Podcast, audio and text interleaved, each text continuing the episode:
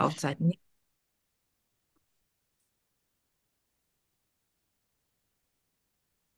Heute begrüße ich dich zu einer sehr besonderen Folge oder sollte ich eher sagen Lerneinheit. Das Interview, das du heute hörst oder sogar siehst, ist so wichtig, dass es eben nicht nur im Party Possible Podcast veröffentlicht wird, sondern auch in meinem Online-Kurs seinen Place to be findet. Hi, mein Name ist Nadine Dora und ich bin Expertin für Knigge im Gastgebertum. Wir, also du und ich, haben heute das große Glück, den Worten von Maria Vandenberg lauschen zu dürfen. Maria ist Inhaberin ihrer Praxis Herzmutig in Düsseldorf. Als Botschafterin der Wirksamkeitsarbeit machte sich durch deutschlandweit einen Namen. Maria ist Absolventin der UTA-Akademie in Köln für systemisches Coaching, ist zertifizierter Business Coach und trägt das Gütesiegel für Familientrauerbegleitung des Lavia Institutes.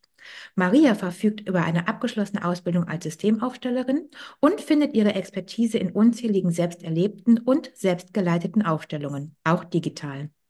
Sie verfügt über eine fundierte Lehre im biografischen und bewältigenden Schreiben, ist Autorin ihres Buches und setzt das selbstgeschriebene Wort auch für das Lösen von schwierigen Gegebenheiten ein.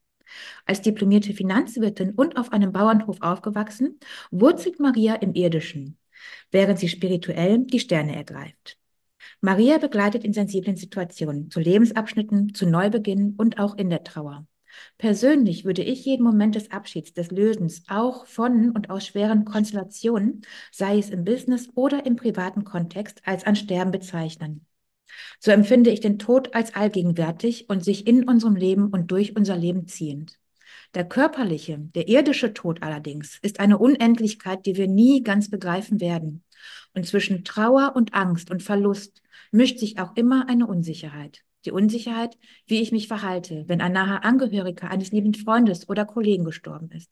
Die Ungewissheit, was ist jetzt denn gerade hilfreich oder wie wichtig ist das, was ich machen kann. Und das Erleben von Ohnmacht. Knigge ist nur ein anderes Wort für Achtsamkeit. Maria, wie schön, dass du da bist. Herzlich willkommen. Hallo Nadine, ich danke dir sehr, dass ich dabei sein darf. Und ich danke dir für diese wunderbare Vorstellung, für die wunderbare Einleitung. Und ja, genau, letzten Endes ist Trauer und Tod in unserem Leben allgegenwärtig und Knigge nur ein anderes Wort für Respekt und guten Miteinander. Ja. Und damit haben wir die Klammer gezogen warum wir heute zusammen sprechen, oder?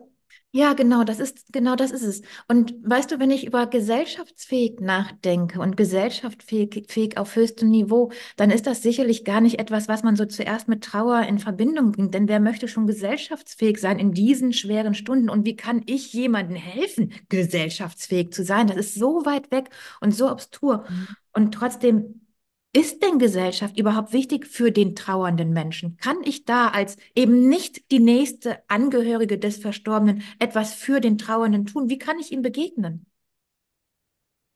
Die ganz kurze Antwort ist ja, du kannst was tun. Und die zweite Antwort ist, es kommt drauf an. Ich weiß, dass ich das in meiner früheren Rolle als Steuerberater auch meist so gesagt habe. Und es kommt tatsächlich auf eure Verbindung an, auf eure, auch auf den Trauernden selbst. Was braucht der Trauernde, die Trauernde denn jetzt gerade?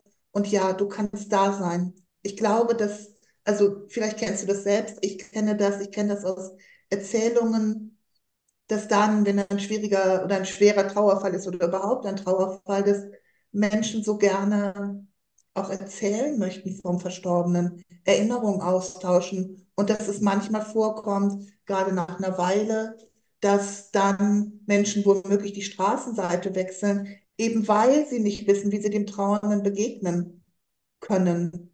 Und du kennst bestimmt es auch, dass Leute sagen, ich weiß überhaupt nicht, was ich sagen soll.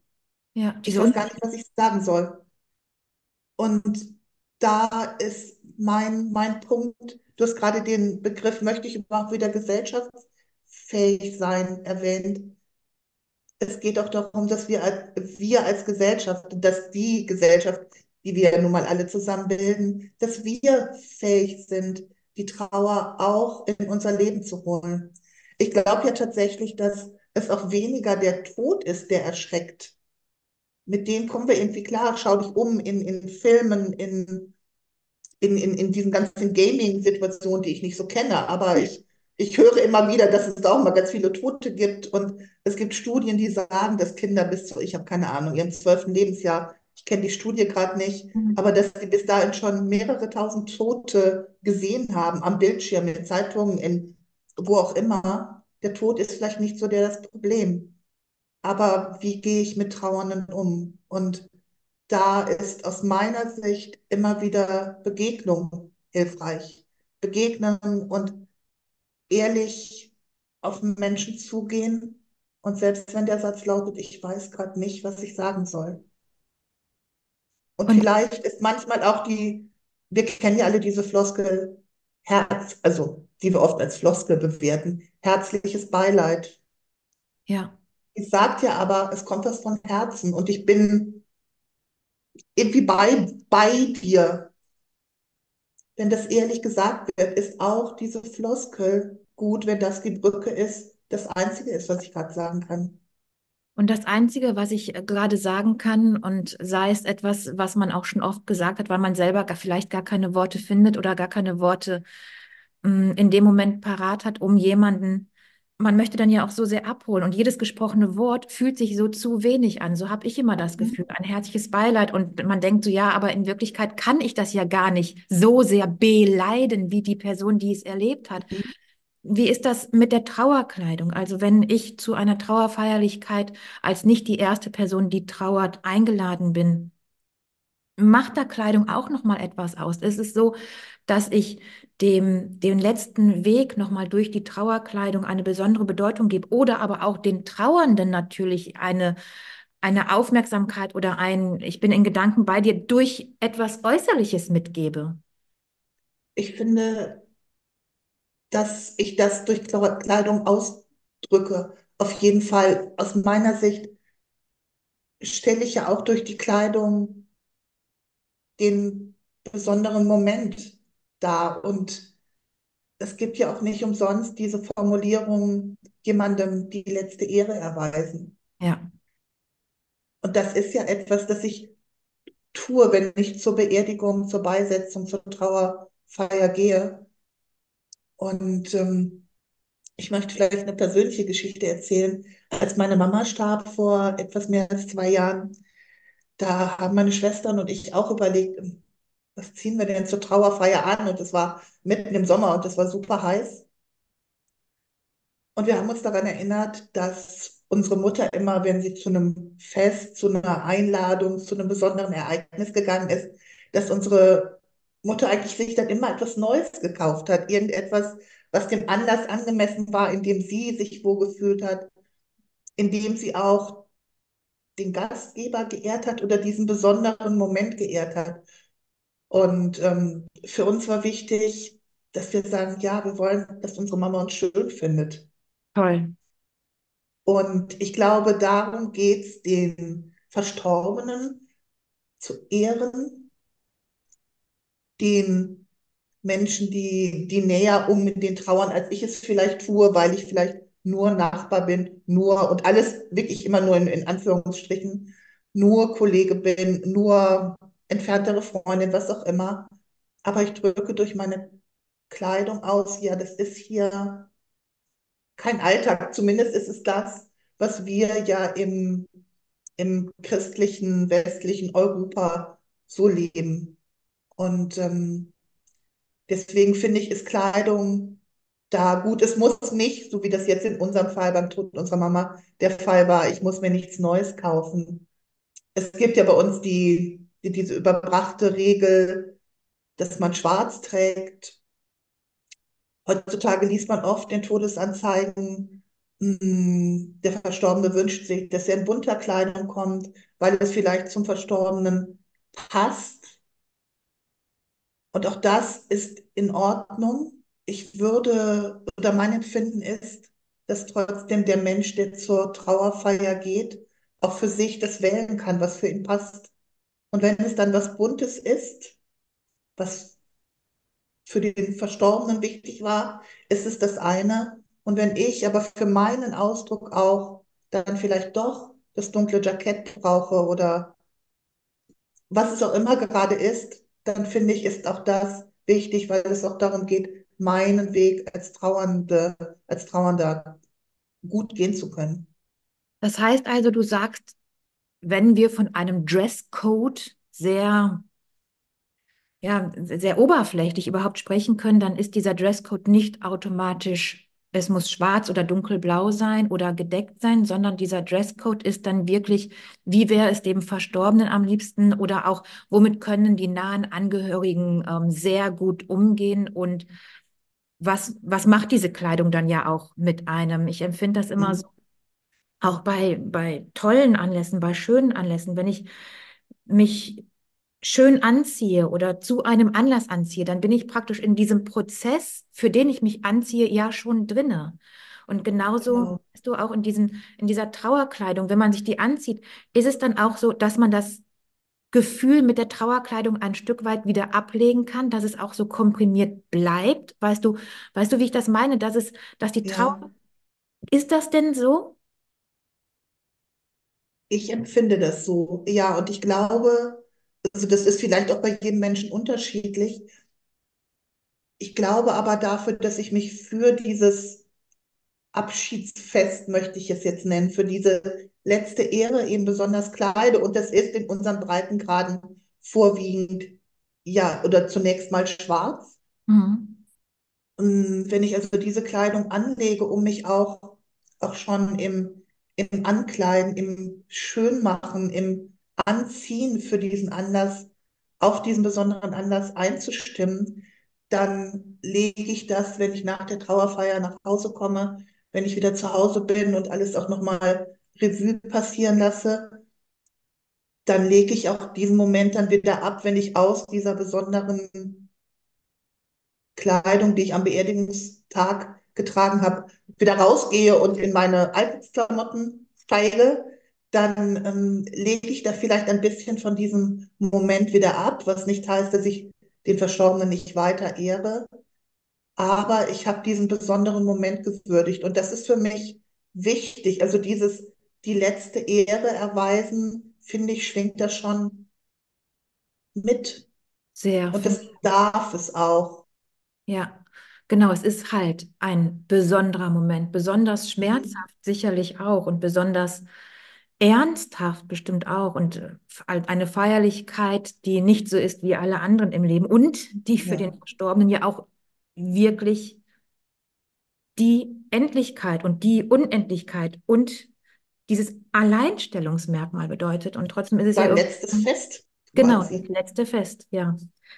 Ähm, ist es denn, wenn wir man kann ja, ich finde, empfinde es so, dass man, wenn man nicht der nächste Angehörige ist, gibt es Dinge, die wir falsch machen können? Gibt es No-Gos in, in dem Bezug auf den Trauernden, im Besonderen jetzt auf ein Kondolenzschreiben, auf eine Karte? Gibt es da etwas, was ich niemals reinschreiben dürfte?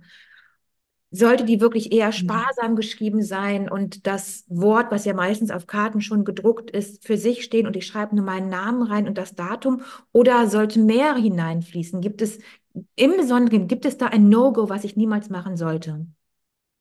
Ich würde da gerne auch tatsächlich wieder mit einer Geschichte ähm, oder einer Erfahrung antworten, die eine Trauerbegleiterkollegin formuliert hat, deren Mutter ist gestorben, als sie 16 war. Ähm, da wird also die Mutter, ich weiß das Alter der Mutter nicht genau, aber im Zweifel wird sie irgendwo in ihren 40ern gewesen sein, der Vater eben entsprechend alt oder jung. Und in der Karte einer Nachbarin stand dann, es tut mir so leid, aber wart's ab, es wird noch schlimmer. Oh Gott, wie furchtbar. Furchterlich, oder? Oh, Und die, furchtbar. Ja, also das, ich habe sie gefragt, ob ich dieses Beispiel verwenden darf. Ich durfte es. Mm, Und sie sagte, zum Glück waren sie in diesem Moment, also die, die Mutter war an Krebs erkrankt gewesen. Es war klar, dass sie sterben würde. Sie waren in einem guten Familienverbund und haben zusammen diese Karten gelesen und dann ihm das gelesen und konnten in dem Moment tatsächlich alle ja erschreckt darüber lachen, aber fanden da, also lachen, weil das so absurd, so, Ja. so ein No-Go war, dass es da, ja, also dass sie aussagen, ich glaube, darüber zu lachen, so schwarzhumorig gar nicht anders reagieren konnten. Und ich glaube darum, also es geht darum, es stimmte, was in der Karte war. Ja, es wurde noch schlimmer als zu diesem Beerdigungszeitpunkt. Das ist aber nichts, was ich da Ja, reinschreibe. Der, der, der trauernde Mensch braucht vielleicht eher Trost. Und eben, dann sind so Sätze wie, war ja besser so. Sie oder er war ja auch krank. Oder wer weiß, wofür es gut war, furchtbar. sind auch, äh, ja. Oder auch ähm, der Satz, die Zeit heilt alle Wunden. Ja, finde ich auch schlimm. Finde ich, ja, es, und ähm, da ist doch die Frage, warum ist der schlimm? Und auch der wird ja aus, also all diese Sätze werden sicherlich in einem guten Gedanken für den Verstorbenen geschrieben, aber es stimmt nicht, dass die Zeit alleine die Wunden heilt. Wenn ich meine Trauer nicht, nicht lebe und wenn ich keinen Ausdruck dafür finde, dann kann es zehn Jahre her sein und noch Ja. unfassbar schmerzhaft sein und mich immer noch in diesen Kreisen bewegen. Ich fand das sehr schön, was du zu mir gesagt hast, wo ich gesagt habe, meine Güte, jetzt ist der Tod einer bestimmten Person schon so lange her und Maria, das tut immer noch so weh. Ich trauere irgendwie immer noch. Und du hast gesagt, ja, der ist ja auch immer noch tot. Natürlich darfst du immer noch traurig sein. ja, genau. das, das trifft es. Das trifft es nach einem Monat, nach einem Jahr und auch noch nach 30 Jahren, so wie bei meiner Oma, ne, die ja jetzt wirklich schon, ich glaube, ich war fünf oder sechs, als sie gestorben ist, was dann jetzt Mhm. einfach fast 40 Jahre her ist. Ja, Für meine Mutter natürlich mehr als für mich immer noch eine empfundene Trauer und ein Schade, wie traurig, dass sie so früh gehen musste. mhm. Und dass, ja, dieses, diese Verhaltensregel oder dieses Etikett einhalten oder vielleicht ein empathisch sein ist es ja eh- eher, was wir in das Ja. Kondolenzschreiben geben oder in die Kondolenzkarte geben. Gibt es da auch etwas auf einer Trauerfeierlichkeit, was wir so beachten sollten? Ja, ich würde ganz kurz noch eben gerne zu den Karten zurück, was aber auch den Gerne. Bogen schlägt zu dem, was bei den Trauerfeierlichkeiten ist.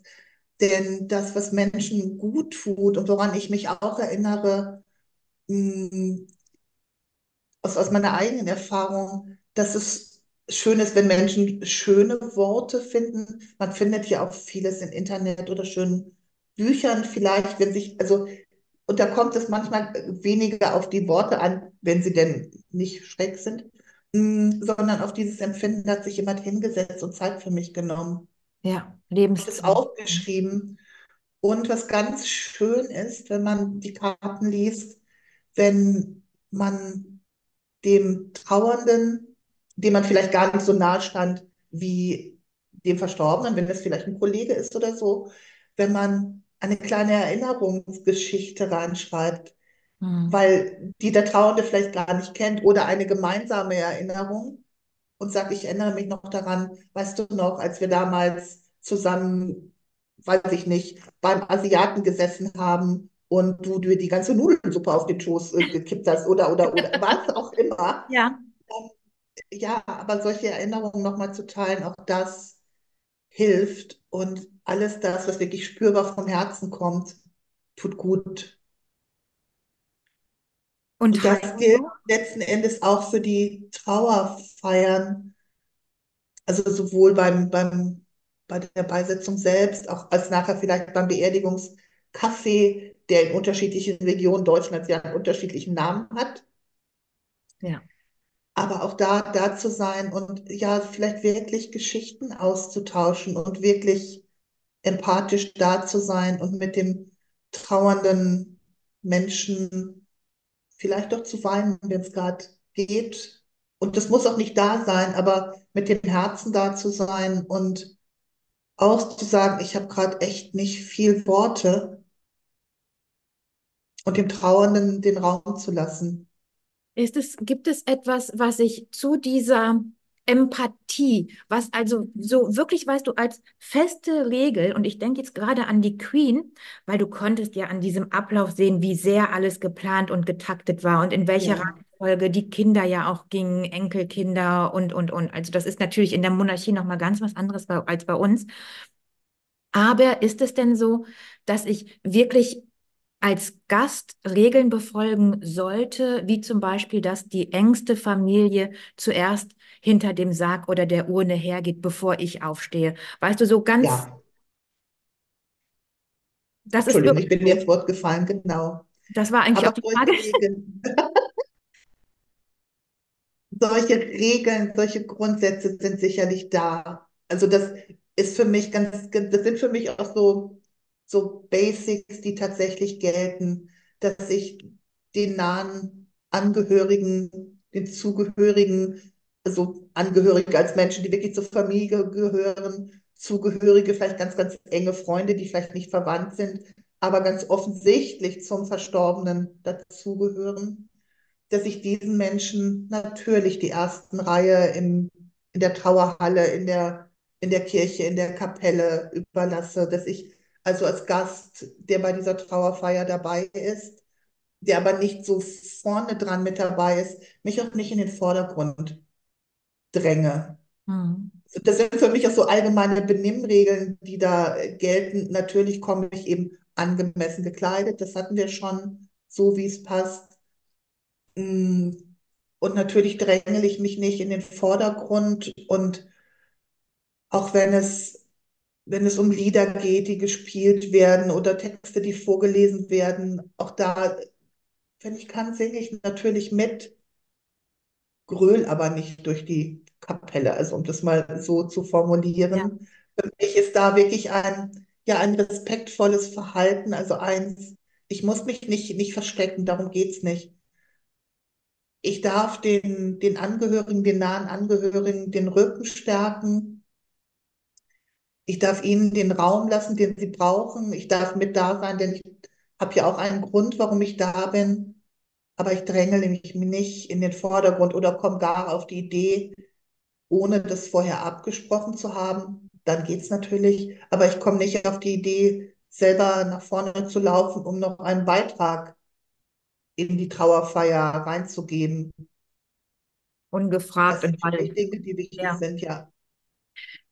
Ist es so, da spreche ich jetzt aber aus meinem eigenen Schmerz oder auch mit dem Hintergrund, es gibt heutzutage ja immer mehr Patchwork-Familien. Mhm. Und ist es denn so, weißt du, dass man in der Kirche oder in dem, bei der Trauerfeierlichkeit selbst, ähm, die ja mittlerweile auch in Trauerhallen oft stattfindet und nicht mehr in der Kirche stattfindet, dass man so nochmal die Plätze wechselt als Gast, wenn man denkt, oh, jetzt sitze ich hinter der falschen Partei? Mhm. Das finde ich eine ganz spannende Frage, weil mein Herz einfach sagt, in diesem Moment darf es überhaupt nicht um Parteien gehen. Ja. Das ist so, also das ist so meine ganz große Empfindung dazu, dass ich finde, dass in dem Moment, wenn es um den Abschied vom Verstorbenen geht, dass Parteien hin und her echt weg sein dürfte. Und gleichzeitig wissen wir aus unserer Erfahrung, dass es das eben gibt. Ich kann mir vorstellen aus meiner Erfahrung, dass ich als Angehöriger gar nicht so sehr wahrnehme, wer sitzt denn jetzt hier auf welcher Seite, sondern dass das eher für den Menschen, für den, ich nenne es jetzt mal Gast der Trauerfeier, ein Punkt ist. Und wenn ich eher meiner Seite den Rücken stärken möchte und es sich für mich richtig anfühlt, dann doch die Seite zu wechseln, wenn ich merke, oh, ich sitze ich sitz falsch, dann darf ich das sicherlich auch tun. Es sollte ja aber nicht zu so einem Bäumchen wechsel dich und Unruhespiel führen. Also Da gilt dann für mich auch wieder der Aspekt, sei respektvoll, wusel hier nicht in dem Raum rum, sondern gönn den Angehörigen, die im Zweifel schon längst da sitzen, auch die Ruhe und die Einstimmung auf den Moment, Und die sie brauchen. Und diese, diese Trauer, die, es gibt ja unterschiedlichste Phasen der Trauer. Und wenn jetzt gerade jemand ja, frisch verstorben ist, wenn der Tod also noch nicht so lange her ist, da kenne ich es von amerikanischen Filmen zum Beispiel, dass so Muffins in einem Körbchen gebracht werden. Ist das etwas, was ich als, was ich den Trauernden geben kann, sie irgendwie zu versorgen? Oder weißt du, gibt es eine Unterstützung, außer das gesprochene Wort, was, was ich noch tun könnte. Denn oft ist ja so eine Ohnmacht, so eine Hilflosigkeit, wo manchmal ja auch zum Beispiel etwas mit den Händen machen, backen oder ähnliches hilft. Oh, ich danke dir für diese Frage, die ist so schön, weil die so viele Möglichkeiten zeigt und doch zeigt, dass so unterschiedliche Bedürfnisse beim Trauernden ja sind. Und es, und das gilt auch für, für, für die Zeit, die da ist. Und gerade wie du gesagt hast, in der, mm, in dieser Zeit kurz nach dem Tod, also vielleicht eben auch zwischen Tod und Beisetzung, die ja so eine ganz besondere Zeit ist für mich, ich nenne die immer die Käseglockenzeit, weil also das für mich so als Trauernder, als naher Angehöriger so eine Zeit ist, wo man das Gefühl hat, ich bin jetzt nur hierbei und draußen die Welt ist gerade entfernt und dann kann ich vielleicht nicht gut mehr Essen kochen. Und dann hilft es mir vielleicht, wenn jemand Muffins vorbeibringt oder mir sagt, ich koche für dich und ich bringe dir einen Eintopf vorbei oder was es gerade braucht.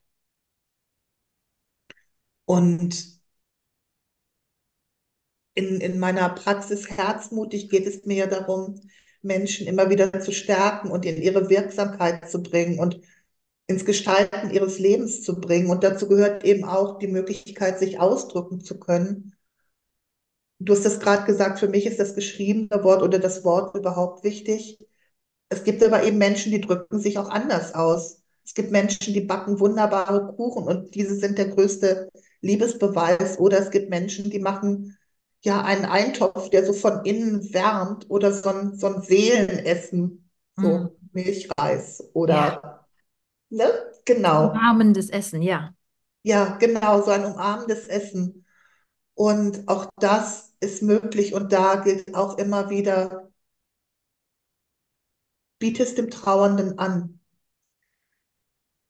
Vielleicht ist auch, das hörte ich auch von, von einer Trauerbegleiterkollegin, die sagte, wir haben als im Freundeskreis jemand starb, tatsächlich uns zusammen überlegt, was können wir tun, wie so ein Netzwerk, so dass nicht jeder jeden Tag den Topf Suppe vorbeibringt.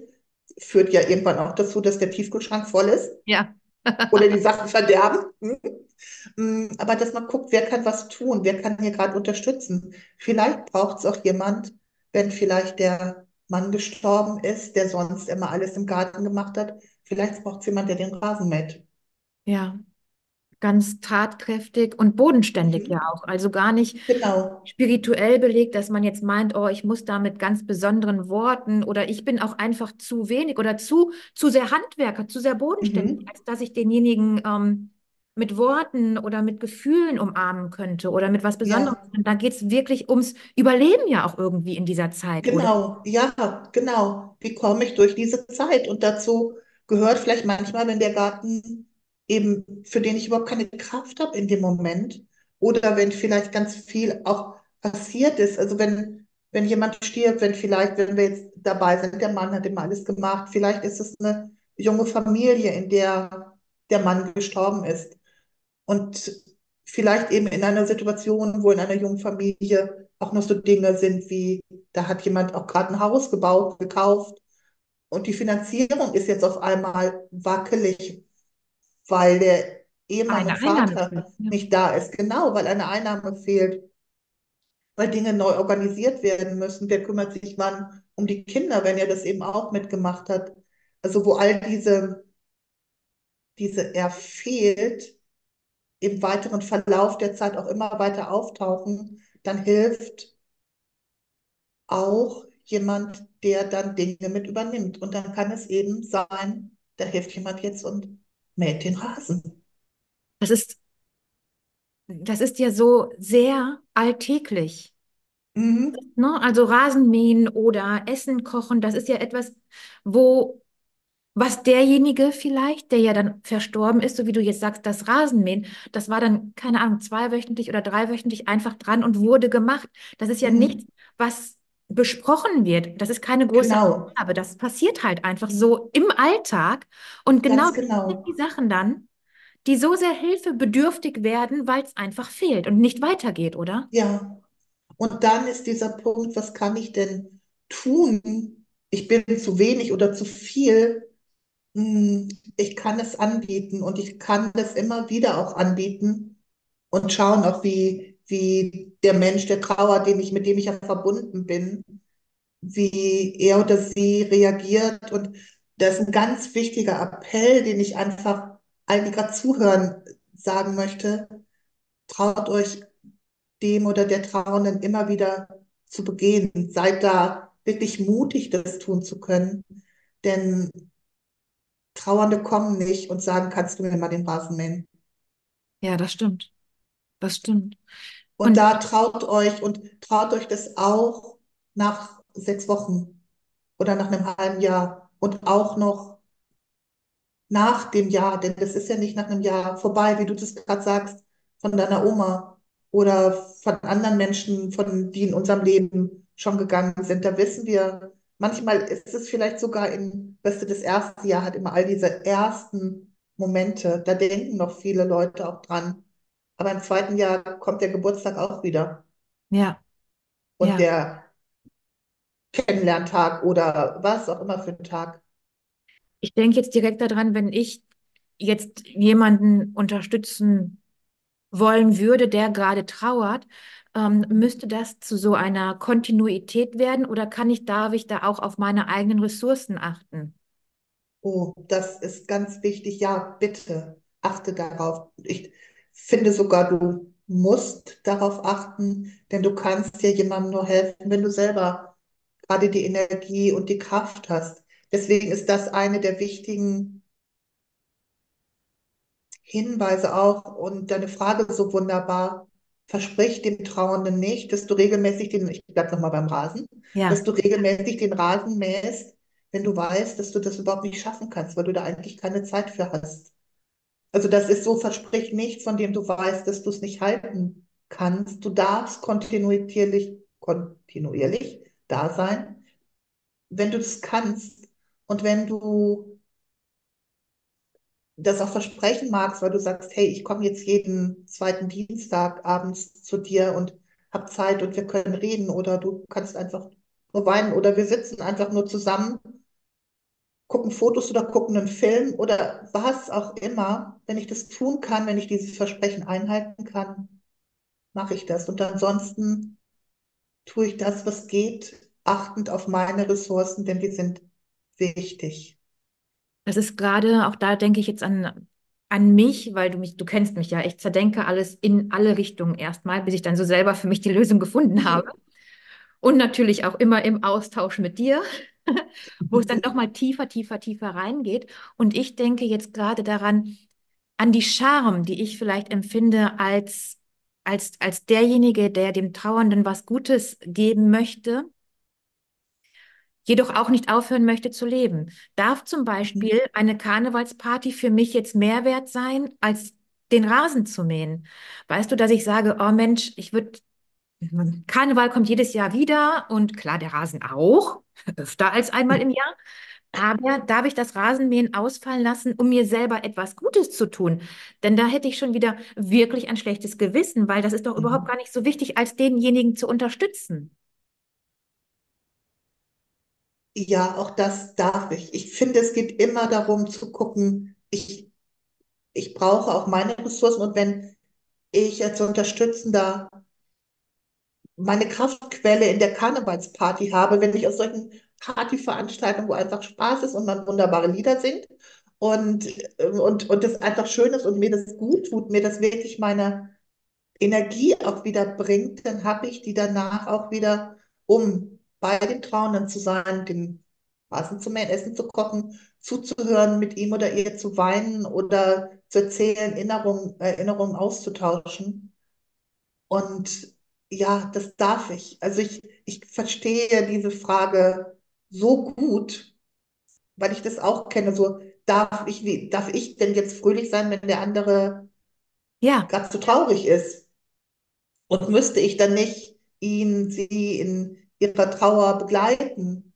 Und das tue ich ja. Aber ich darf auch leben, denn zum Leben gehört eben alles. Und auch der Trauernde wird irgendwann, wenn er vorher ein Karnevalsjäger war, sicherlich auch danach wieder irgendwann Karneval feiern.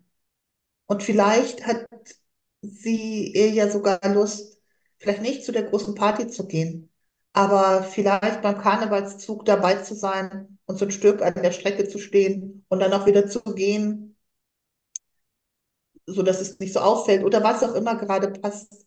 Denn auch in, und ich weiß, das kennst du auch, auch in den Zeiten, in denen wir trauern, bin ich ja nicht die ganze Zeit nur tief traurig. Ja, Auch da gibt es ja Momente, in denen ich lache oder die zumindest leichter sind ja, und die auch wieder zum Leben dazugehören.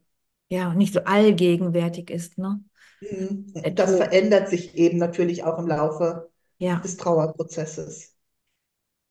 Empfindest du es nochmal anders im Business-Kontext? Ist es dann nochmal, ich empfinde das sehr, sehr schwierig oder wenn ich darüber nachdenke, dass ein, und gerade vielleicht in Konzernen, das, wo es noch eine Hierarchie gibt, zum Beispiel, wenn von dem Chef die Frau gestorben ist, das Kind gestorben ist, die Eltern gestorben ist, etwas Schlimmes passiert ist, oder aber auch von einem Ko Kollegen, weißt du, wo natürlich eine kollegiale, vielleicht auch ich würde einen Bekanntheitsgrad, aber keine Freundschaft da ist, wo eine Verbindung da ist über die Arbeit. Gibt es da eine Anleitung, wie ich mich verhalten sollte? Das ist ja irgendwie wie diese bunte Kuh oder der bunte Elefant, der im Raum steht und keiner will irgendwie was sagen, weil es auch nicht, weil es so, so, so persönlich ist. Mhm. Und doch da kommt es wieder drauf an, aber ich, du sagst genau, dieser bunte Elefant oder die bunte Kuh, die, die steht ja da. Ja, Es weiß jeder darum, was bei dem Kollegen passiert ist, dass jemand gestorben ist und dass es womöglich eben auch so, so ein schlimmer Verlust ist wie der des Partners oder der des Kindes. Und dann ist aus meiner Sicht, und das kann man vielleicht im Team auch überlegen, ob man sagt, wir machen hier zusammen eine, eine Teamkarte. Das kann ja auch ein Weg sein, dass, dass ja, eben die, die, die Bezeugung, die Beileidsbezeugung an, für den, den die Kollegen ist, zu sagen, wir denken an dich und wir, wir sehen deinen Verlust und da wirklich auch dann nicht drüber wegzugehen. Das ist für mich etwas, was ganz wichtig auch ist. Und auch da kommt es natürlich auf den Grad der Verbundenheit an. Also wenn es jetzt keine, kein kollegiale Verbundenheit ist, die schon irgendwann mal in eine Freundschaft gewechselt ist, sondern wenn es so ein normales kollegiales Verhältnis ist, in dem ich miteinander arbeite, in dem ich natürlich auch mal das ein oder andere private Wort wechsle, dann finde ich es gut, da auch zu sagen, ja, mein herzliches Beileid und da auch vielleicht eben auch, wenn mir selber Worte fehlen mit, mit, mit Texten, die ich in Büchern im Internet finde, die passen, da die, das Beileid, den Trost, den ich spenden möchte, auszudrücken. Das ist das eine. Und ich sehe das auch so, wenn von Vorgesetzten jemand stirbt. Auch da finde ich, dass ich als Mitarbeiter, vielleicht eben auch wieder in der Teamfunktion, sagen darf, ja, lieber Geschäftsführer, lieber Chef, lieber was auch immer, mh, wir sehen Ihren Verlust und wir bezeugen unser herzliches Beileid und es tut mir leid. Ich finde es wichtig, das zu tun, weil wir ja immer als ganze Menschen da sind, auch wenn wir arbeiten. Und das gilt eben auch für Geschäftsführer, für Teamleiter, für Führungskräfte. Und deswegen, ja, sprich es an, wenn eine Verbindung näher ist. Vielleicht tut es dem Trauernden auch mal gut, in der Mittagspause sprechen zu können. ja, Oder vielleicht ist es so, dass jemand sagt, nee, auf der Arbeit, also es ist nett, wenn mir jemand sagt, mein herzliches Beileid, aber dann sollen die Leute auch bitte ruhig sein, weil ich an der Arbeit mich konzentrieren will, meinen Job tun will und das für mich auch mal die Pause von der Trauer ist. stimmt.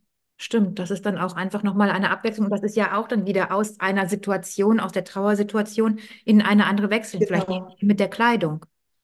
Ja, genau, richtig. Genau. Und wenn ich womöglich eine Tätigkeit mache, in der ich sogar so etwas wie Arbeitskleidung trage, wie eine Uniform, dann ist Ja, das ja noch mal deutlicher. Ich bin jetzt hier in der Funktion Mm, Und ich will jetzt hier arbeiten und da ist da auch meine Bitte, horcht darauf, fühlt hin, was der Mensch, der um einen lieben anderen Menschen trauert, gerade braucht. Da bin ich sehr sicher, und das ist auch ein Appell an die Trauernden, kommuniziert das, kommuniziert das auch an die Kollegen, dass ihr sagt, danke für euer Beileid, für eure Worte und lasst uns jetzt weiterarbeiten. Oder aber danke, dass ihr zuhört. Vielleicht können wir in der Kaffeepause drüber sprechen oder wie auch immer.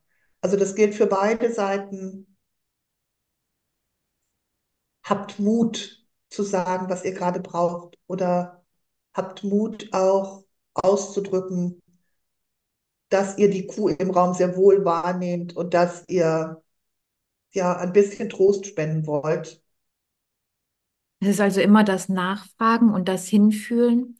Und ich denke trotzdem, dass man dann, ähm, wir sind total Multikulti, weißt du? Und es ist ja wirklich mittlerweile so, dass wir uns sicherlich mit dem, mit den christlichen Gegebenheiten oder mit dem christlichen Trauernden besser auf jeden Fall auskennen als all die, gerade in einem großen Konzern, verschiedenen Kulturen, verschiedenen Landsmänner, Landsfrauen, Mhm. denen wir dann begegnen. Und kann es sein, dass wir da dann auch nochmal, oder ich empfinde es so, ich hätte dann auch nochmal eine Unsicherheit, wie begegne ich ihr? Wie ist das eigentlich? Nun bin ich viel gereist und möchte dieses Thema so sehr in die Öffentlichkeit holen und ins Leben holen, dass ich sicherlich auch viele, viele ähm, Stellen schon geknüpft habe, wo ich dann weiß, okay, ich kann dem, wie ich es tue, auch mir vertrauen oder auch hinfühlen und habe dann auch keine Grenze zwischen Kultur zu Kultur. Aber wie ist das? Kann ich auf jeden genauso zugehen? Oder ist es, dass du sagst, also ähm, bei den Nepalesen ja, aber bei den Türken bitte nicht? Und ich glaube, auch da geht es erstmal um uns als Menschen zu gucken, was passt. Aber ja, du und ich, wir sind im, im christlichen westlichen Umfeld aufgewachsen, also sind beide viel gereist, haben beide schon viel mit Menschen aus unterschiedlichen Kulturen, Ländern zu tun gehabt. Vielleicht ist da eine Schwelle, auf jemanden zuzugehen, geringer.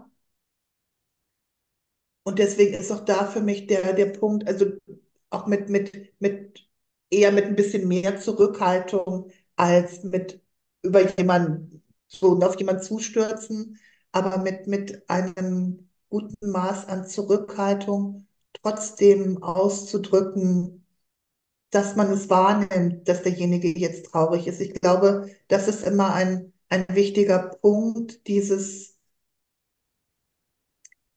jemanden bestätigen darin, ja, ich nehme wahr, dein Mensch ist gestorben und ja, ich nehme wahr, dass du jetzt traurig bist. Das ist ja auch traurig. Ja, Und das ist, glaube ich, etwas, was in allen Kulturen so ist. Und ähm, zum Beispiel ist es im, im, im christlichen, westlichen Bereich ja so, dass ähm, es da auch, also unabhängig oder abhängig von, von Staat und Landkreis, Vorschriften gibt, innerhalb welcher Zeit eine Erdbestattung stattfinden muss. Ähm, ich glaube, auch für die Urnenbestattung gibt es da Vorschriften. Im, im Iran, im, im, Islam, im Islam ist es zum Beispiel so, dass grundsätzlich Beisetzungen ganz, ganz schnell passieren sollen, weswegen eben da zum Beispiel auch bei Beisetzungen keine besondere Trauerkleidung getragen wird, weil man die so schnell, wenn es wirklich dann passiert, äh, womöglich gar nicht hat. Da steckt also ein ganz anderer Gedanke ja, dahinter. Mm, Aber auch da ist man eben, sind die Menschen dabei, gibt es Riten, denen man folgt.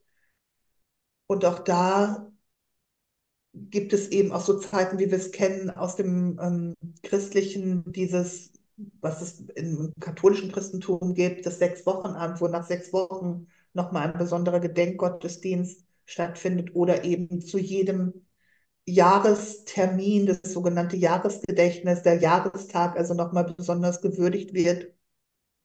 Auch das gibt es. Und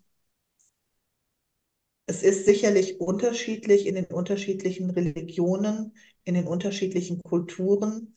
Bei den Muslimen eben so, dass in den ersten Tagen dann ein Haus auch als Trauerhaus gi- gilt und dann die Menschen dort wirklich fast ein- und ausgehen und miteinander trauern, Wehe klagen. Und ja, ich glaube, mit einem guten Maß an Zurückhaltung, wenn man die Regeln nicht genau kennt. Ja. Und mit, mit dem Ausdruck von, ja, mein herzliches Beileid und, und von ich glaube dir, dass das traurig ist, wie halt die Wortwahl gerade passt, kann man so viel nicht falsch machen, wenn es von Herzen kommt. Ja, also ist es ein Herantasten und ein Genau. vorsichtiges, vorsichtiges Fragen, ein vorsichtiges zumindest Beteuern, oder? Dasein und Ja, ein Totschweigen. ganz genau. Das, das, danke für dieses Wort. Genau, es geht nicht ums Totschweigen. Es geht darum, einen Ausdruck zu finden. Und wenn der noch so klein ist, dann, dann ist das auch in, in Ordnung. Es darf auch nicht zu viel sein. Auch das finde ich wichtig. Also ich, mir kommt gerade in den Sinn, dass vielleicht jemand da ist und ich weiß nicht genau, wie reagiere ich jetzt. Vielleicht ein Mensch, der eben in einer anderen Religion, in einem anderen Kulturkreis aufgewachsen ist als ich und ich weiß nicht, welche Worte ich sage oder da gesagt werden wollen. Ja, Ne? So, wenn, wenn vielleicht irgendwas, ja, aber das, der Tod ist auch nur der nächste Schritt in das nächste Leben, in das Ziel, wo wir eh alle hingehen, in, in die Ewigkeit, in, in ein neues Leben, wie auch immer die Kultur gerade ist. Und wenn ich diese Worte aber nicht finde, sollte ich schon noch sehr gut darauf achten, ob ich dann einfach den Menschen umarme. Auch das kann ja nicht immer ja, gewünscht sein. genau. Dieses Touchy, was dann vielleicht jemand körperlich in dem Moment oder auch überhaupt von seiner Person her gar nicht so mag und ab. Richtig. Ich denke gerade, wo du das jetzt so ausführst, denke ich gerade an Mexiko. Und da ist mir dieses, ich weiß leider gar nicht, wie es heißt, da ist es mir jedoch äh, sehr bekannt, dass ja auch viel auf den Friedhöfen dann nochmal richtig gefeiert wird. Und Mhm. ich empfinde das gar nicht als traurig, sondern echt als Fest. Und da wüsste ich jetzt gar nicht, ob ich einem Mexikaner auch herzliches Beileid wünsche. Mhm. Denn das sind ja Das so, wüsste ich auch nicht. das sind ja, okay, man kann ja mal. Ne, genau, es ist, es ist so das, das allererste Mal, dass man dann mit der Situation in Mhm. Konfrontation kommt. Sicherlich kann man das eine oder andere auch mittlerweile googeln. Ich denke aber genau wie du gesagt hast, das ist dann eigentlich doch nicht das Wort, was ich sage, sondern die Schwingung, oder? Ja, ja, ganz genau. Die Energie, die da ist, die Schwingung, die da ist, wahrnehmen, das braucht der andere gerade und das, was ich geben kann und wirklich dieses, ja, ich sehe, dass du traurig bist. Ich glaube, ohne es zu wissen, dass auch in Mexiko, wo ja an jedem, jedem Dias de los Muertos, also am Ja, Tag ja, ja, genau. Toten, Ja, wo dann wirklich diese Feste auf den Friedhöfen stattfinden. Und ich finde das großartig, wo die Menschen wieder ins Leben geholt werden. ja, Also wo, wo die, wo dieser Ausdruck ist, unsere Verstorbenen gehören mit dazu und du und ich kennen das ja auch. ja, Die Menschen, die nicht mehr greifbar hier sind, sind ja in unseren Erinnerungen. Wir haben ja einen Beziehungsort für diese Menschen. Wir ja, haben ja einen Ort, an dem wir ihnen besonders begegnen können, sei es ganz physisch der Friedhof oder der Lieblingsplatz, unsere Lieblingsbank am Rhein, die wir immer hatten, ja, oder sei es der Garten oder sei es ein Platz im Herzen oder in unseren Gedanken. Wir haben ja so einen Ort. ja, stimmt. Ja, Und die Kultur dieses, wir holen es wieder ins Leben, wir feiern da. Mm, Ich finde, das passt. Ich hörte letztens von, von ähm, einer Gruppe junger Männer, deren Freund vor, ich weiß nicht vor wie vielen Jahren, fünf, sechs Jahren, ist jetzt vielleicht auch egal, die Zeit, deren Fußballfreund also gestorben ist. Und ja, jedes Jahr zum Jahrestag geht also diese Gruppe junger Männer zum Friedhof mit einer Flasche Bier und einer Flasche Bier extra für den Verstorbenen. das finde ich toll. Und Das es ist abgestimmt mit der, also ne, leere Bierflaschen auf dem Grab sind ja eher nicht so das, was man sich wünscht. Aber es ist tatsächlich da abgesprochen oder zumindest geduldet von der Friedhofsverwaltung, dass sie diese Bierflaschen, das ist dann auch ein besonderes Bier, hm, eben dessen Lieblingsbier, dass die da auch so ein paar Tage stehen bleiben dürfen. Das finde ich toll.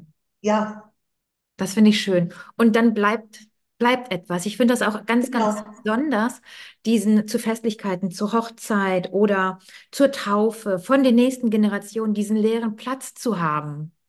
Ja. Noch letztens habe ich was ganz Schönes gefunden. Das haben wir auch schon so umgesetzt. Dann war eine Hochzeit, die wir hier in der Schmeckerei ausgerichtet haben. Ähm, Da gab es ein kleines Zettelchen. ähm, Wir wüssten, du wärest hier, wenn der Himmel nicht so weit weg wäre. Das ist einfach so berührend und so schön, Hm. denn, oder? Das ist, Ja, es ist ja so. Es ist ja so. Und die Person ja, es ist so, genau. und wahrscheinlich ist die Person auch irgendwie dann da. Und sei es durch Hm. diese Energien in dem Moment, wo wir alle an diesen leeren Platz denken. Genau.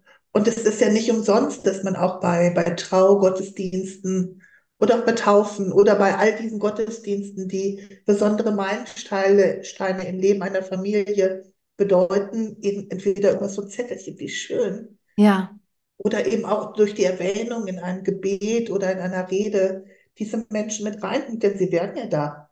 ja, genau. Sie wären da. Und die Menschen, die ganz nah dran sind, die denken ja eh an diese Menschen. Und dann dürfen wir sie mit reinholen, denn sie gehören ja zum Leben. hat dann dieser Hm, Dieser Moment, wo es ja um was Tolles geht, um die Hochzeit geht, um die, Ho um die Taufe geht, wo es ja sehr, sehr um Zukunft geht und auch ums im, im Jetzt und im Hiersein, aber Zukunft gestalten.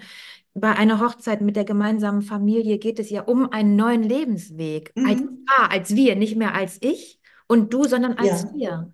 Oder bei einer Taufe, da wird das neue Leben begrüßt. Oder bei einem runden Geburtstag oder egal welche Feierlichkeit das gerade ist, da stoßen wir natürlich auf unsere, keine Ahnung, 60 Jahre an, aber feiern ja auch schon die nächsten 60 mit den Liebsten. Mhm.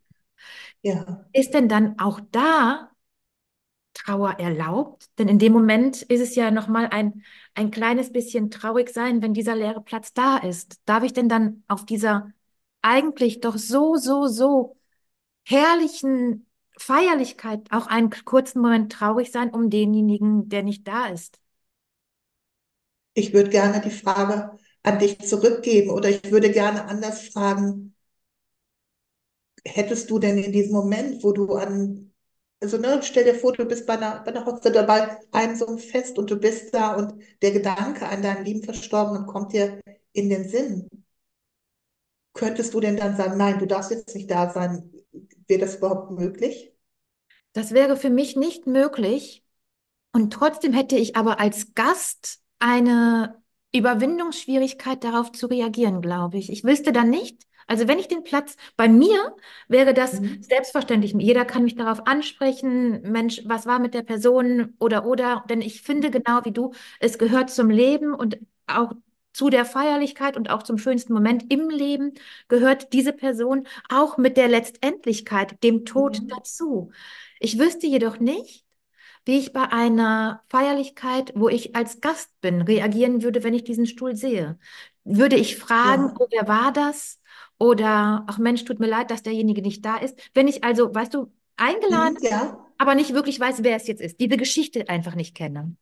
Ja, ich finde, dann darf man nachfragen, ja, und bin vielleicht auch überrascht. Und als Gastgeber, wenn ich diesen leeren Stuhl dahin stelle, weil es vielleicht noch so präsent ist, also das, dieses Beispiel, was du gerade erzählt hast, wo das Zettelchen da liegt oder wo ich jemanden in einer Ansprache, einer Rede, einem Gebet, wie auch immer, erwähne, ist es vielleicht nicht ganz so deutlich wie der leere Stuhl, der da ist. Ja, Aber dieser leere Stuhl ist vielleicht ja auch nicht nur der Stuhl für die Oma, ja, sondern die vielleicht vor einiger Zeit verstorben ist, sondern auch der Stuhl für all die Menschen, die vielleicht alle diejenigen vermissen, die um den Tisch sitzen. Vielleicht bin ich als Gastgeber nicht die Einzige, die eben gerade jemanden vermisst, sondern vielleicht habe ich auch jemanden eingeladen, die, und vielleicht da muss es da gar noch nicht mal um Trauerfall gehen, also um einen Todesfall, aber Ja, vielleicht habe ich auch jemanden eingeladen, die sich vor, keine Ahnung, einem halben Jahr von ihrem Partner getrennt oder hat scheiden lassen,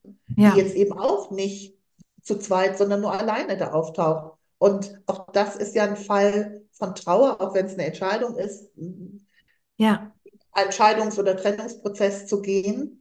ist ein Tod. Äh, Genau, es ist ein Tod, es ist ein Trauerfall. Genau, es ist ein Ende einer, einer Zeit, es ist eine Veränderung. Und ich finde, man darf darauf an, ansprechen, weißt du, und es gibt ja, es gibt ja auch so wunderbare Lieder. Ich bin ein großer Fan, du weißt es, von Casalla. ja, Und da gibt es, ähm, gibt es dieses Lied, was so, was so wunderbar ist, was den Tod auch ins Leben holt, dieses Alle Gläser Hu. Ich, also die, die, die Refrainzeile, ich versuche das jetzt, A, kann ich kein Kölsch und damit alles verstehen. Diese Zeile lautet, auf die Liebe, auf das Leben, auf die Freiheit und den Tod. Komm, wir singen auch mit denen, nee, wir trinken auch mit denen, die im Himmel sind, alle Gläser hoch. toll. Toll, oder? Und damit, also es, Ist auch damit alles ich ja den, ja, ist alles drin, oder? Ja, Und dann darf ich auch jemanden ansprechen und nach dem Stuhl fragen. Und dann darf ich aber auch, und das finde ich wichtig, an dem Tag ist Hochzeit oder Geburtstag oder Taufe oder die Verbindung zu meinem Verstorbenen ist da. Und ich darf an dem Tag auch feiern. Ich darf auch fröhlich sein. Ich darf den Moment haben, wo ich als Geschwister bei der Hochzeit meines Bruders sehe, Mist, oder merke, ja, unser verstorbenes Geschwister fehlt. ja, Und dann darf ich auch weinen und dann darf das auch Raum haben. Und dann darf ich und kann ich auch wieder richtig toll nachher weiterfeiern. ja. Da muss ich nichts wegdrücken. Und vielleicht ist es sogar so als Gast, wenn ähm, dieser Stuhl da steht, das ist ja richtig physisch. Vielleicht ist das ja Mhm. dann schon, ich meine, der wird ja auch nicht einfach so hingestellt. Da sind ja schon Mhm. Gedanken und auch wahrscheinlich auch Tränen schon geflossen, bis man sich dazu Genau. entscheidet, das so zu präsentieren, wie es dann präsentiert wird. Und wenn Mhm. dieser physische Gegenstand in dem Raum schon jemanden präsentiert, repräsentiert und für jemanden steht, vielleicht ist es dann für mich als Gast auch schon ein, ein Hinweis, dass es sein darf. Denn sonst wäre ja dieser Stuhl Ja, auch nicht da, wenn ich es verdrängen wollen würde auf meiner Feierlichkeit. ja, genau, natürlich. Wenn, wenn jemand es verdrängen will und er gar nicht haben will, ja, den Stuhl nicht hin. Also Wichtiger das. Punkt. Vielleicht ist das, darf ich das auch als Einladung verstehen, sogar nachzufragen. Stimmt, stimmt. Denn Ist man das möchte, auch nochmal eine Perspektive, die ich einnehmen darf? ja, das finde ich schön, das stimmt. Das stimmt. Vielleicht ist es genau das, was man auch möchte, über denjenigen, mit demjenigen, der nicht da ist, nochmal lachen, reden und in die Gemeinschaft holen. Genau, alle Gläser hoch, Ja. sozusagen. Alle Gläser hoch. Ah, das ist schon Ja, sehr wundervoll. Ich kann mich daran erinnern, dass du mir mal erzählt hast, in deiner Begleitung für Trauernde, dass sie dir oft sagen, mir fehlt das Reden. Und du redest dann ähm, mit Menschen in Trauer. Und egal, ob das jetzt die Trauer ist, die schon längst vor, vorbei ist, wo eigentlich der Raum dann nicht nie da war, oder Menschen auch eine Scham hatten, mit demjenigen, mit dem Trauernden zu sprechen. Und das erarbeitest du dann mit Menschen. Würdest du sagen, in der heutigen, also in unserer Zeit ist dieses Reden, was ja auch Bestandteil, Reden, das gesprochene und das geschriebene Wort und Aufstellungen, was du so sehr machst, dass das fehlt in der Gesellschaft, dass, dass das du schon. So erfolgreich bist, dass Menschen sich so sehr an dich wenden? Ich glaube, dass es tatsächlich in unserer Zeit fehlt, und da mag es unterschiedliche Gründe für geben, dass wir uns Zeit und Raum geben, miteinander zu reden. Das kann die Scham sein, dass ich sage, ich weiß überhaupt nicht, ob ich gut genug bin, jetzt mit dem jemand, mit jemandem zu reden. Das kann dieses so unwahrscheinlich schnell durchgetaktete unserer Zeit sein, wo ich sage, ich habe überhaupt keine Zeit dafür. Ich muss noch was auch immer tun. Das kann sein, dass es auch einen Schritt Mut braucht, auf jemanden zuzugehen, der in so einer schwierigen Situation ist. Und wir denken, ich, ich kann das aber doch gar nicht, weil ich muss da unfassbar kluge Dinge sagen oder können oder wissen. Ja, Und ich möchte so gerne wirklich appellieren an, an Menschen zu sagen, traut euch, seid, seid da, weil es so sehr hilft, dem Trauernden reden zu können. Und das ist so schön auch Erinnerungen auszutauschen. Also das, was ich vorhin gesagt habe, wenn man in, in Trauerkarten von Momenten, gemeinsamen Momenten mit dem Verstorbenen erzählt, das tut dem, dem Hinterbliebenen gut und es tut dem Hinterbliebenen so gut. Und sei es zum 197. oder 1830. Mal die gleiche Geschichte zu erzählen. Mhm. Wenn ich meinem Freund, meiner Freundin sagen kann, du darfst mir die auch noch das 1831. und weitere Male erzählen, dann tut es dem Verstorbenen gut. Und dafür da zu sein, ich behaupte, das kann wirklich jede und jeder von uns da sein und zuhören. Und wenn ich das nicht kann, was auch okay ist, dann ist es toll, wenn ich da bin und den Rasen mähe oder die Winter auf Sommerreifen wechsle oder was auch immer. Ja. Und Aber wir können das. Wir, ja, wir können das und trotzdem hast du natürlich durch deine vielen Ausbildungen einen anderen Blick darauf und weißt auch Menschen da schneller durchzuführen, auch in dem Moment, was es jetzt gerade braucht. Denn das verändert sich ja auch immer wieder, weißt du? Und klar, wir können da reinspüren untereinander, ich kann geben und empathisch sein und trotzdem hast du ja die Ausbildung, die gründet ja auf dem, dass du eh schon eine Verbindung dazu hast, dass du sowieso ja alle Menschen nähren möchtest, füllen möchtest und ähm, begleitest, weißt du? Und dann denke ich mir, diese Ausbildungen, die gründen ja auf dir schon und auf dem, was ja. du eh bist. So, das heißt, du hast da ja eh nicht diese, diese, diese Grenze oder diese Scham, was viele andere vielleicht haben. In dem Moment, wo sich also jemand an dich wendet und du mit jemandem die verschiedenen Trauerstufen auch durchgehst, durch die Ausbildung, die du hast, hast du dann doch auch eine, das besondere Gespür hast du nicht durch die Ausbildung, aber hast du doch doch dieses fundierte Wissen, was im Moment gut ist, oder? Ich denke da jetzt gerade wirklich an, wird es jetzt eine systemische Aufstellung oder wird es, heißt es der Lebensweg, den du dann knüpfst? Mhm. Also es gibt ja so mh, hm, verschiedene Methoden ins Gespräch zu kommen. Und ich möchte vorneweg stellen, erstmal, erstmal danke für das, wie du es gerade beschrieben hast. Dieses, ja, durch alles das, was ich gelernt habe, ähm, weiß ich, weiß ich um, um zusätzliche Methoden ins Gespräch zu kommen oder weiß ich um zusätzliche Methoden, Dinge bildhaft zu machen, damit ich sie als, als, als Trauernder besser verstehen kann. Hm, das habe ich vielleicht nicht, wenn ich Freund, Freundin, Familienangehöriger oder Kollege bin. Und das ist auch in Ordnung. Und als, als ähm, ich nenne es jetzt mal nicht ausgebildete Trauerbegleiterin, kann ich trotzdem da sein und Erinnerungen mit jemandem austauschen. Und es tut gut. Es ja. tut ganz sicherlich gut. Und man sagt auch, auch in der Bibliotherapie immer, Erinnern löst Erinnern aus. Und das stimmt. Wenn ich da einmal mit anfange, dann knüpfen ja. sich Geschichten an Geschichten und dann tut das gut und dann mögen da zwischendurch auch Tränen fließen. Dann wird da aber auch gelacht, weil da auf einmal die Situation kommt, die echt so lustig war damals. Und natürlich ist es so, dass Menschen, die wie ich als Trauerbegleiterin, als, als Coach außenstehend sind zum, zum Todesfall, zum Trauernden, dass ich auch nochmal anders drauf gucken kann. Und dass es manchmal auch hilft, auch das Wissen aus eigener Erfahrung mit jemandem sprechen zu können, der nicht so verwoben ist in dem, ja. in dem Trauerfall. Manchmal fängt man ja auch an, immer ums selbe zu kreisen und kommt aus diesem Kreis genau. nicht raus. Und dann zu wissen, dass Trauer kein linearer Prozess ist von am Todestag ist es ganz schlimm und dann wird es aber immer, immer leichter. So ist es ja nicht. Es gibt, also früher, bis keine Ahnung, wo wie viele Jahren, als Menschen sich mit diesem Thema mehr und mehr beschäftigt haben, oder es gab Modelle, die von sehr starren Phasen geredet haben. Ja.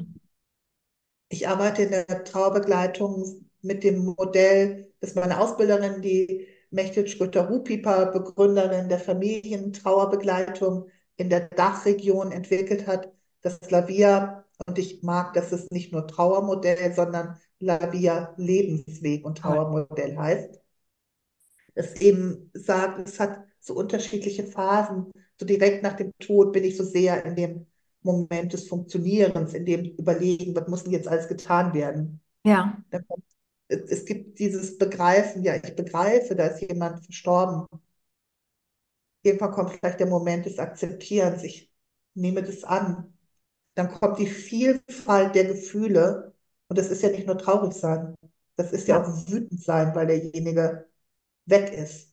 Das ist sauer sein, das ist verzweifelt sein, das ist dieses Einsam. Das ist, es steckt ja ganz, ganz viel drin.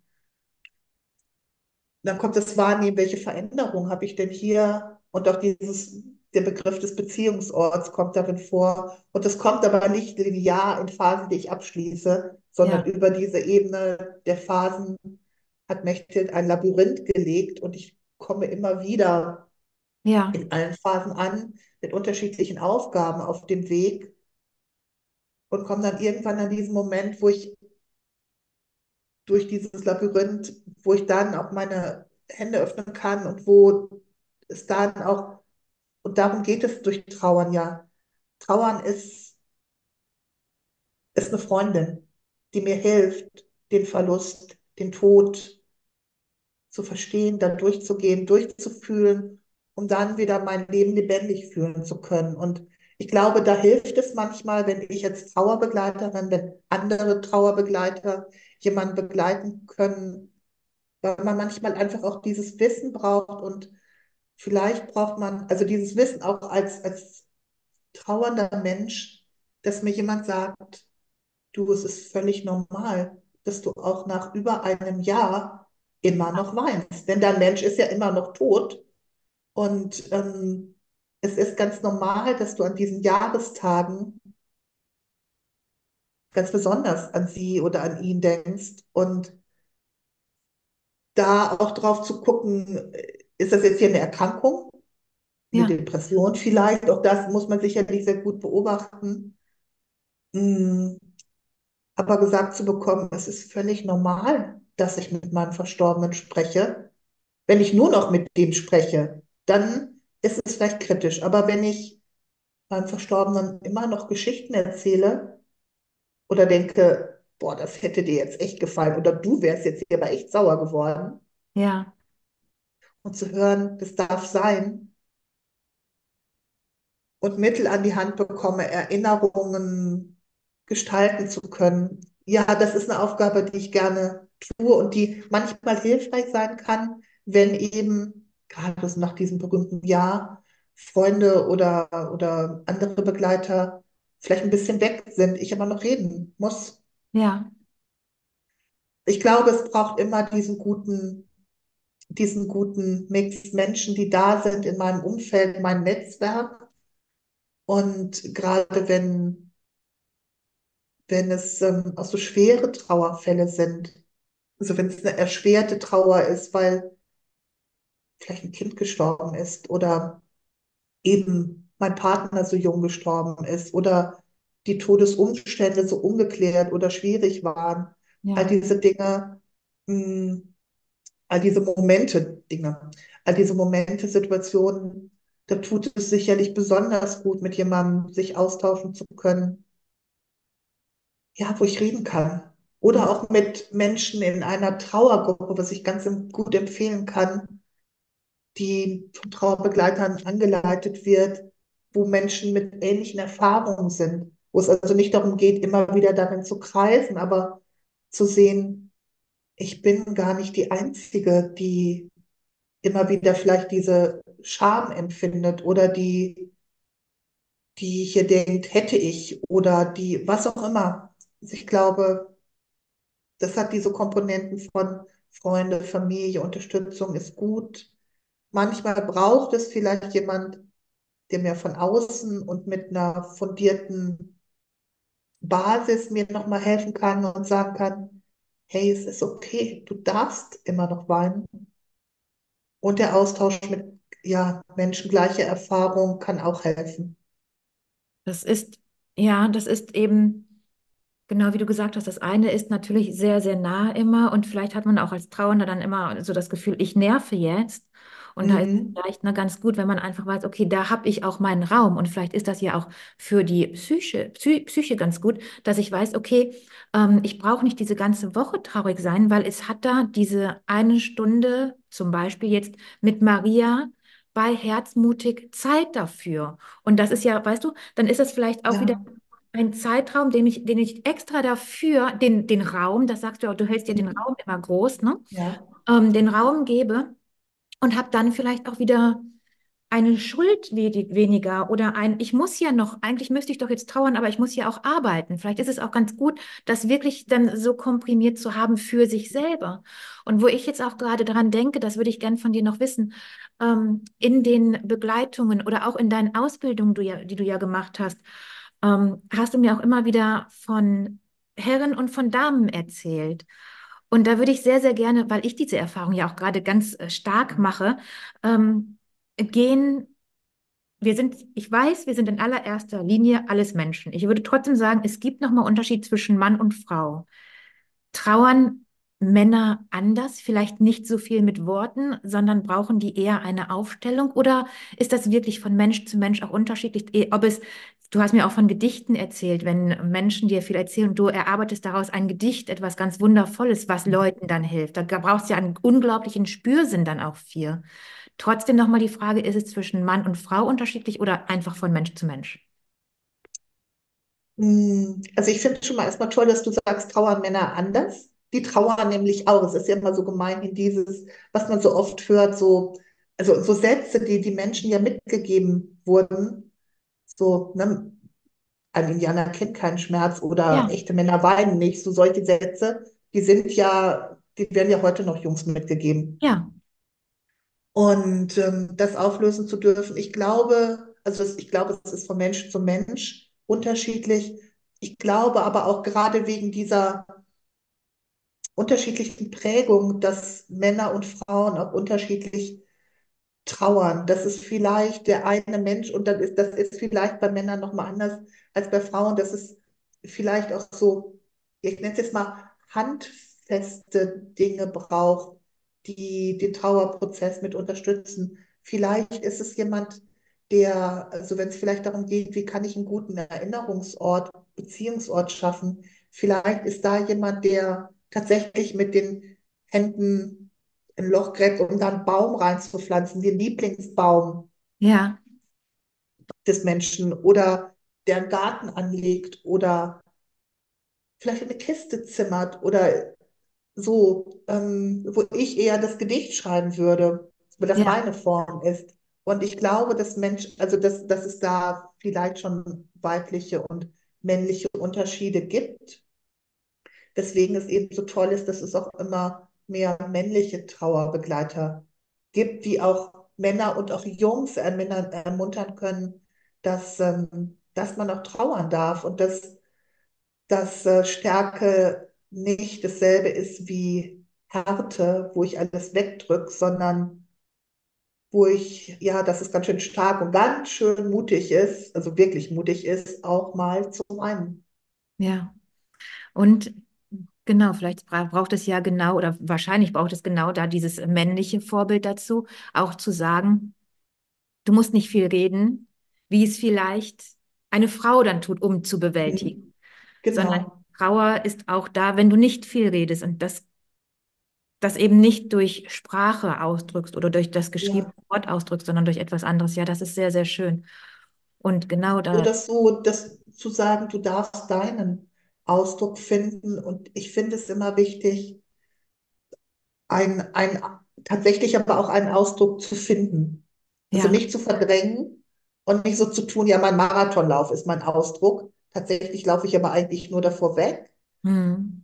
sondern zu gucken, wenn das mein Ausdruck ist, ist es das, aber da wirklich genau hinzuspüren. Abschließend und als, ja, als Möglichkeit für alle uns, denen der Tod ja häufiger dann eben nicht im nahen Umfeld, sondern im Bekanntenkreis, Kollegenkreis vorkommt.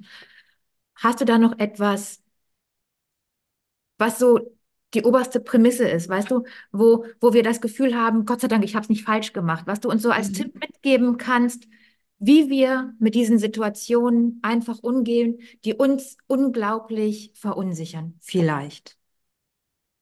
Mein, mein Appell ist, sei mutig und folg dem, was dein Herz dir da sagt.